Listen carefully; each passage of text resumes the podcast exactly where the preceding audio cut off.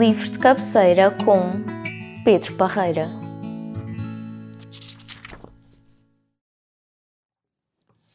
Olá e sejam bem-vindos ao podcast Livro de Cabeceira. O convidado de hoje chama-se Pedro Parreira e vai-nos apresentar o livro A Senhor de Anéis, uma trilogia publicada entre 1954 e 1955. Aliás, o próprio convidado há bocado revelou-me que é um livro eh, por inteiro, mas foi dividido em três livros. Mas acho que ele vai falar hoje sobre o, uh, o livro por inteiro, não é? Olá, Pedro. Olá, Pedro. Boa tarde. E olá a todos os que nos estão a ouvir. Uh, sim, podes, podemos começar precisamente por essa questão.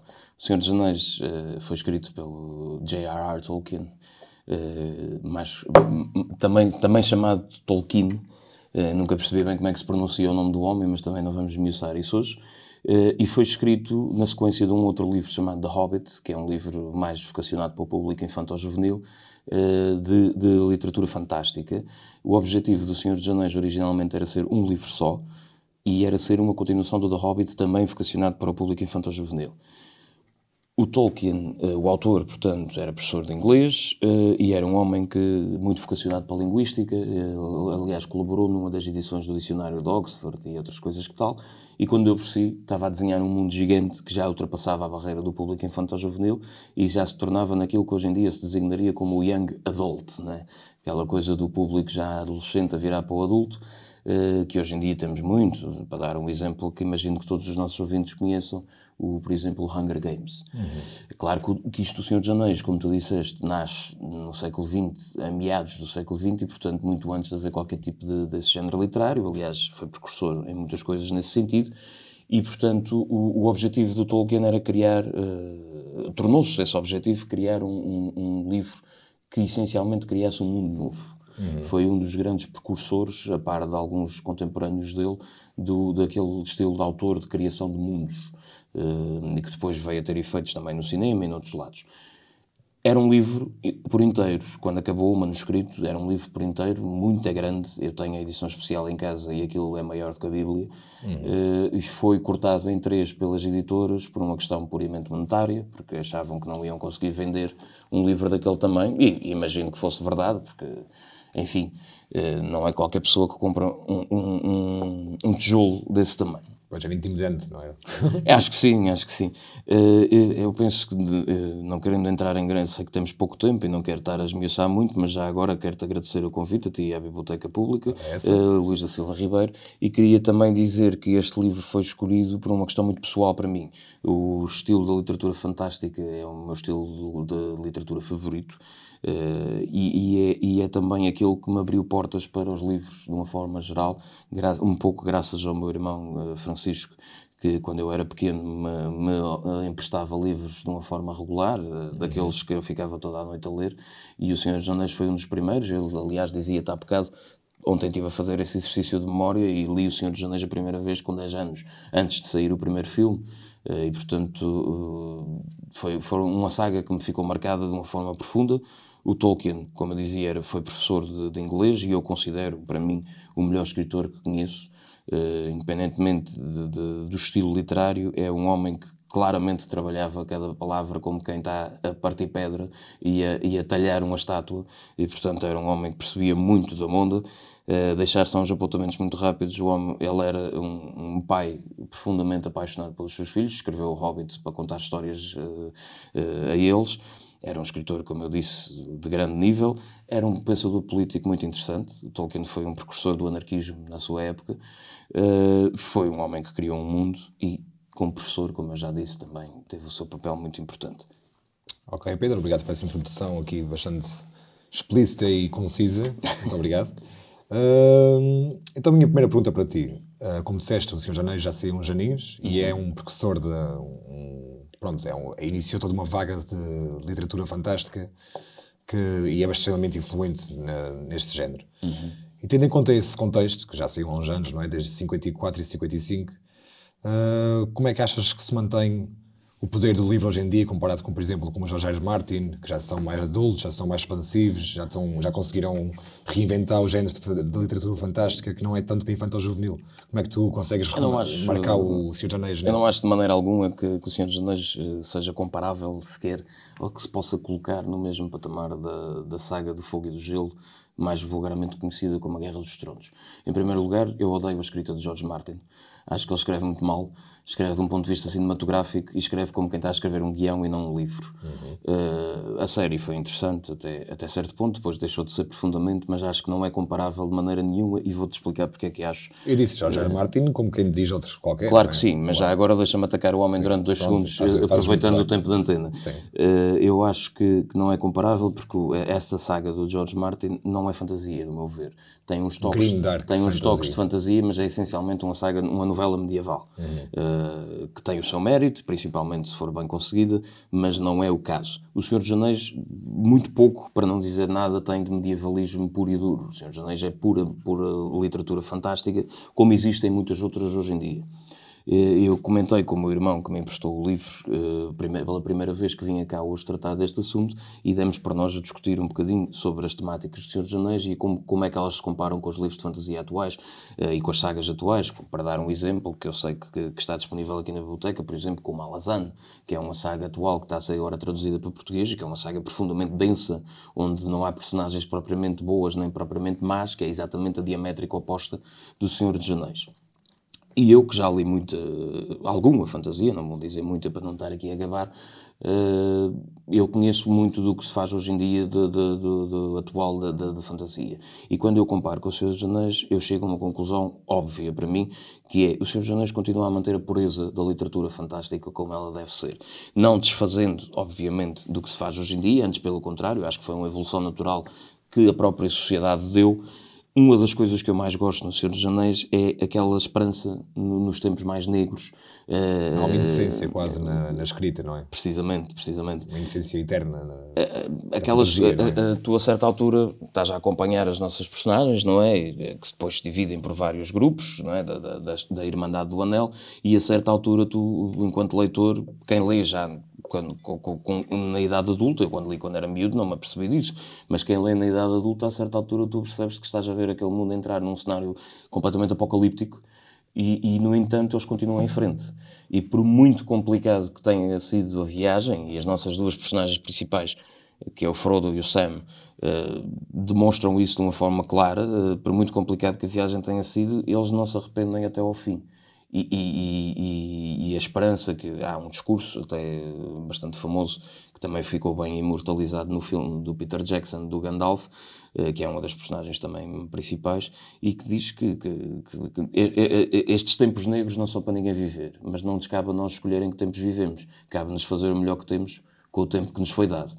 E isto, eu penso que isto esse... tem piada porque isto relaciona-se bastante bem com a minha segunda pergunta que era um, ou seja, tu estás a falar, por exemplo, de uma história de redenção, ou uma história de, um, de resiliência, não é? Ou seja, não é uma história de resiliência.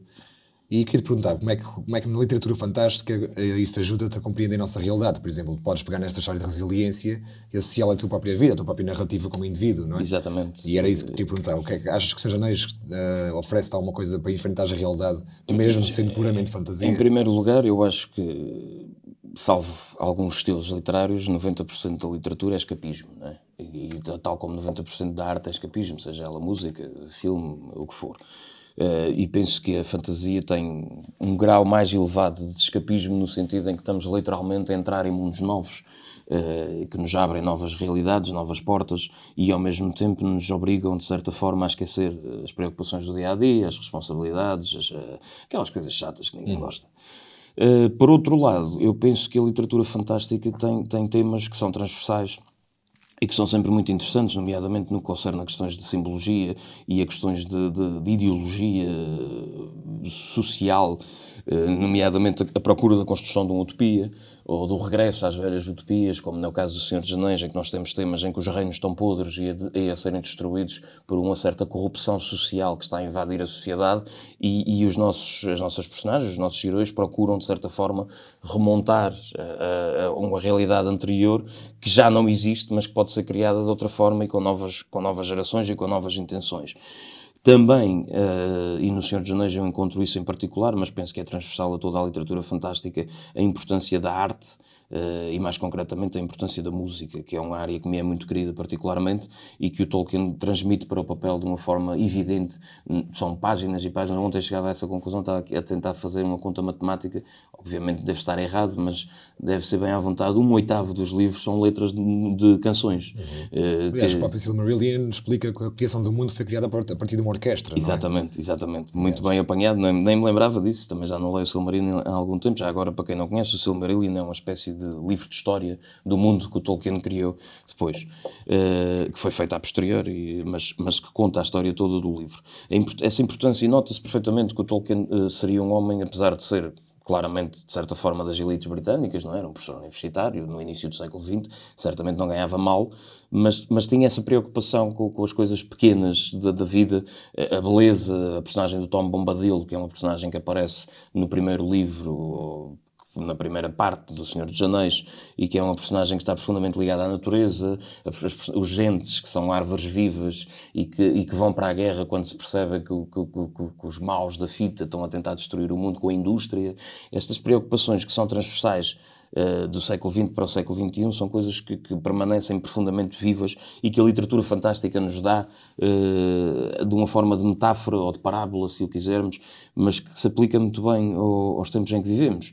Uh, e acho que cada vez mais o, os tempos são, são mais negros e importa não esquecer essa esperança de continuarmos Nem em frente. Nem que seja como ideia, certo? Nem que seja como ideologia de continuarmos em frente, porque acho que não, não, não há outra maneira uh, que não essa. Ok, Pedro, e depois desta, deste, toda esta paixão pela literatura fantástica que estás aí a revelar, uh, gostava de te perguntar uh, porque é que no mundo académico, ou no mundo mais, uh, vá, mundo mais literário, de literatura, não é? Porque é que a literatura fantástica uh, tem uma reputação um bocadinho mais juvenil do que as outras, não é levada tanto a sério? Ou, e porque é que, achas que isso é um preconceito? E como é que te relacionas com esse preconceito? Porque é que achas que têm razão no que dizem, não têm, devia ser levada mais a sério. Eu vou começar por dizer aquilo que disse há bocado novamente, que é dizer que o Tolkien é o meu autor favorito. É, para mim é o melhor escritor que eu conheço e sem falsas modéstias já li muitos. Mas, uh, mas, é, é, mas por nostalgia ou por mesmo. Não, por porque eu gosto muito mesmo da escrita dele. E, e, se analisarmos a escrita de um ponto de vista teórico de, de, de, de quem é mesmo quem percebe verdadeiramente desta arte, que é a escrita, o Tolkien de facto é uma das pessoas que mais pensou na maneira como escreveu e mais olhou para a escrita não como uma, como uma vontade ou como um, um desejo passageiro, mas sim como um trabalho. E um escritor tem que olhar para a escrita como um trabalho. não, deve olhar, não, é? não deve olhar para aquilo como um part-time ou como um hobby ou como uma coisa que lhe vem inspirada em sonhos. A escrita é um trabalho como qualquer outro. É uma coisa que tens de te obrigar a fazer, tens de sentar, tens de corrigir, tens de talhar, tens que voltar lá. E nesse sentido, o Tolkien para mim é o melhor escritor que eu conheço e, como eu disse, já conheço bastantes sem falsas modéstias. Isto, isto leva-me à questão que tu perguntaste, que é a fantasia uh, tem um preconceito, a literatura fantástica tem um preconceito na sociedade em que nós vivemos. Tem. Tem da mesma forma que a, que a ficção científica tem, da mesma forma que a banda desenhada tem. São preconceitos que são traçados pelas origens da, da própria sociedade em que nós vivemos. A banda desenhada, há 100 anos atrás, era para crianças. A literatura fantástica, quando nasce o próprio Senhor dos Anéis, quando nasce a primeira versão, é o Hobbit, que era vocacionado para um público mais infantil, apesar de ser um livro fantástico e fabuloso de se ler e que merece certamente também o olhar dos nossos ouvintes. Eh, eu lido muito bem com esse preconceito porque eu pura e simplesmente ignoro. Eu procuro cultivar nas pessoas que me rodeiam e que estão dispostas a ouvir o gosto pela literatura fantástica para que possam, de certa forma, ultrapassar esse preconceito, mas para quem não tem, não tem disposição para o fazer, eu ignoro, da mesma forma que eu, não sendo maior fã de futebol, também ignoro um jogo de futebol. Cada um tem direito a gostar daquilo que gosta as pessoas têm preconceitos sobre as coisas. Muito, Achas muitas que vezes... uma batalha mais ou menos entre vincada entre inocência e cinismo eu acho que académico? eu, acho que essas coisas, eu acho que essas coisas nascem essencialmente da, da, da sobranceria das pessoas. Não é? Do, ah, agora vamos falar de elfos. Mas, ah, agora vamos falar de elfos. Está algum jeito, não é? Elfos é uma estupidez, não é? mas, mas vou ali à missa uh, falar de, de, de, demónios e de, e de santos. Uhum. Mas, mas isso, cada pessoa tem a sua sobranceria, a sua maneira de ser e não, não me compete a mim, acho que não nos compete a nós procurar mudar mudar o mundo nesse sentido. Há pessoas que, por isso, simplesmente serão sempre intransigentes e continuarão a ser. A nós compete-nos, a quem está disposto a ouvir, procurar mostrar que há muitos caminhos no mundo e que não somos obrigados a seguir todos o mesmo. E acho que o Senhor dos Anéis, aliás, nesse sentido, é muito demonstrativo, só para voltar atrás, é muito demonstrativo disso mesmo, no sentido em que uh, a narrativa, para quem não conhece e sem entrar em grandes, uh, em grandes exposições, começa com a união de um grupo de pessoas completamente diferentes umas das outras, que depois se separam e seguem caminhos transversais e diferentes, mas que estão todas a caminhar no mesmo sentido, objetivo final, que é um objetivo de paz, um objetivo de união, um objetivo de. enfim coisas boas em geral. Imaginem aquilo que preferirem, seja um copo de cerveja cheio, seja uma tarde de quiche da mãe, seja o que for. Uh, e pronto, e era mais ou menos isto. Não sei se tens mais alguma questão. Se respondi às tuas questões. Acho que está bastante conciso e acho que falaste muito bem e acho que está tudo dito. Muito bem. Deixei-te aí umas sugestões de leitura para depois passares à malta. Fica então a recomendação. Aliás, é um bocadinho uh, estranho recomendar o Senhor de Anéis porque é um livro tão conhecido. Há não muita é? gente Mas- que nunca o leu. Principalmente aqui- a geração que viu o filme. eh, E já agora deixa-me deixar este último apontamento. Desculpa estar-te a interromper, mas já me ia esquecendo. A adaptação para cinema, que é, que é a responsabilidade do Peter Jackson, é uma das melhores adaptações de um livro ou filme que eu conheço. E, Concordo. portanto, o- há muita gente que viu o filme e nunca leu o livro. Quem tem a disponibilidade e gosta de ler, vale a pena. Então, espero que tenham sido sentido inspirados aqui pelo, uh, pelo discurso apaixonado do Pedro Parreira. Muito obrigado pela tua presença Obrigado, Pedro, e obrigado à Biblioteca pelo convite. e o resto, boa tarde. Obrigado.